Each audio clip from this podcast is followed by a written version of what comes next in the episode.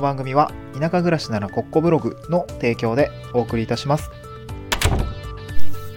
はい、こんにちは。東京から淡島に家族で移住をして、ライターやブログ運営をしたり、古民家を直したりしている小場旦那です。今日のトークテーマは、お裾分けが発生する理由ですね。お裾分けが発生する5つの理由について、えー今日は紹介をしていきたいなと思います。なんか若干、昨日、えーっとですね、ずっと外で作業していたらですね、花粉症気味で若干声が、声と鼻がやられてるんですけど、えー、すいません。あのーどんどん言いたいなと思います。で、えっと、お裾分けが発生する理由ですね。あの、田舎に移住したらですね、お裾分けをもらって、なんか美味しいお野菜が食べられる生活が待っているんじゃないかって、こう思っている方も多いんじゃないでしょうかってことですね。えっと、まあ、お裾分け、えっと、結論から言うとお裾分け結構もらいます。今、私もすごくたくさんもらっていたりとか、えまあ、他に、他の場所に移住した方も、まあ、あの、なんですか、お裾分けをもらう機会、まあ、多いよ、みたいな話を聞いています。まあ別に何にもしていなかったらお裾分けもらえないとは思うんですけど、まあその人が例えば何かお手伝いしたりとか、なんだろうな、まあ地域の清掃活動をしたりをして、あの地域の人脈が広がって、あれ、あれこれ手伝って、えーなんか信頼が置ける人だから、あのお裾分けをもらうみたいなこともあるかなと思うんですよね。まあ別に、その、まあ今回はですね、お裾分けをどうしたらもらえるのかという話はちょっと置いといて、な、な、なぜお裾分けが発生するのかみたいなところですね、あの、まあ移住して1年間くらい経って、えー、なんとなく感じることがあったので、まあ5つぐらい、あの、要素に分けてね、えー今日はご紹介をしたいなと思います。えこれから、あま、移住を考えていたりとか、田舎暮らしに憧れている人の、まあ、解像度が上がるといいかなと思って今日はご紹介をしたいなと思います。えっ、と、端的に5つ、まずバーンと言ってしまうんですけど、1つ目が傷がついて売り物にならないものが出回るからですね。えー、そして2つ目がサイズが合わなくて売り物にならないから出回りますってことですね。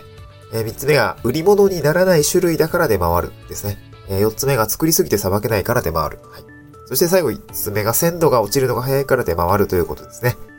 えー一つ一つ紹介をしたいなと思うんですけども、一つ目がまあ、なんとなく想像つきやすいかなと思うんですけど、傷がついて売り物にならないものが出回るですね。はい。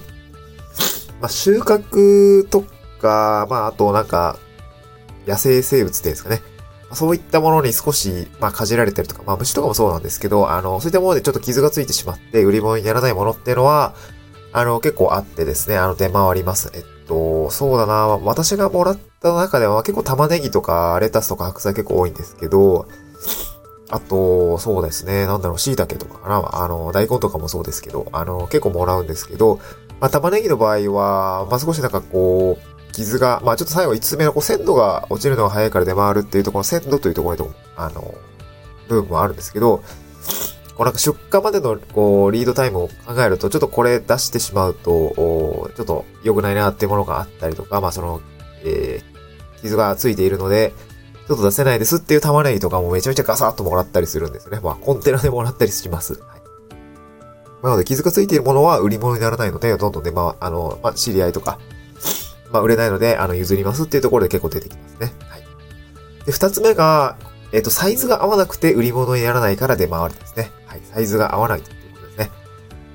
えっ、と、僕も、その玉ねぎにサイズがあるって、あんまりこう、よく普段の生活をしていたら気づかなかったんですけど、まあなんか確かに小さいやつが5、6個入っていたりとか、なんか大きいやつが3つ入ってパッケージングされてるやつあると思うんですけど、なんか玉ねぎもですね、なんか S とか M とか L とか LL ぐらいまでかな結構あって、で、もうそれ以上でかいやつもあるんですよね。めっちゃもうなんか、握り拳より大、あ、まあ握り拳は M ぐらいかな ?S、まあちょっとわかんないな。まあそう、拳の、ね、男性女性にもいると思うんであれなんですけど、僕割と結構バスケットやってたんで手が大きい方なんですけど、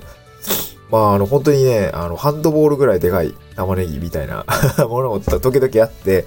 で、そういったものは、まあ、LL 以上のサイズになるので、まあ、これちょっと売り物にならないな、ということで、あの、あの、小林さん持ってきます？みたいな感じで、こう、もら、いただいてね。えー僕は、まあ、あの、いただ、あありがたくいただいて、まあ、カレーとかにしたりするんですけど、まあそんな感じで、こう、サイズが合わないっていうものも、実は売り物にならないっていうことがあってですね、まあ、あの、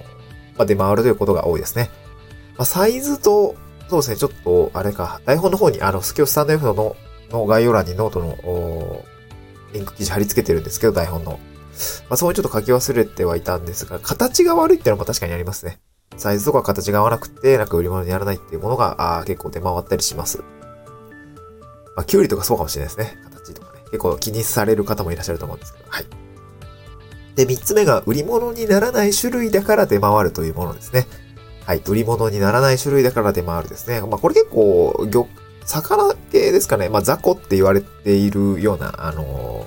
ー、お魚あると思うんですけど、まあ、これ売ってもまあ、食べたら美味しいんだけど、あの、売り物にはならないんだよね、みたいな、こう、いろんな種類のね、ざーっとしたね、お魚が結構あったりするんですけど、まあ、淡路島も島なので、結構ね、えー、漁港とかたくさんあるんですけど、まあ、この前ですね、えー、私知り合いのお父さん、お母さんみたいな、あおじさんおばさんが家に来てくださって、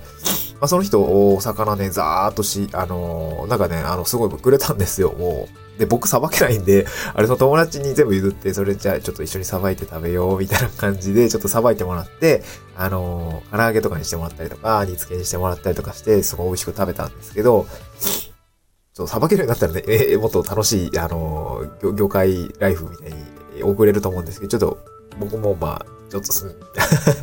そう、さばくのめんどくさいなとか思いながら、はい、あの、さばきたいなとは思いますけどね。なので、売り物にならない種類のお魚って結構ありますので、まあ、こういったものはね、結構出回ったりしますね。はい。で、四つ目が作りすぎてさばけないから出回るですね。まあこれは作りすぎて、なんていうんですかね、こう、まあ例えば玉ねぎの例で言うと、まあたくさんこうなってるわけなんですけど、なんていうのかな、こう、一日で作業できる出、あの、まあ、その個人動画のさんなんですよね。あの、一日で収穫できる量も限られていて、で、ずっと畑にこう残ってしまっていて、あーなんかこれはもうあれだ、あのー、無理だってなって、なんか最後、そのまますき込んじゃって、あのー、次のあの白菜に移るみたいなことも言っていて、あ、そういう場合があるのね、みたいな。だからこう、普通になってるんですね。売り物、あの、作りすぎて、もう全部はさばけないから、あの、これ勝手に持ってっていいよ、みたいな感じで、こう出回ったりします。なんか 勝手に持ってったらいいよってあれなんですけど、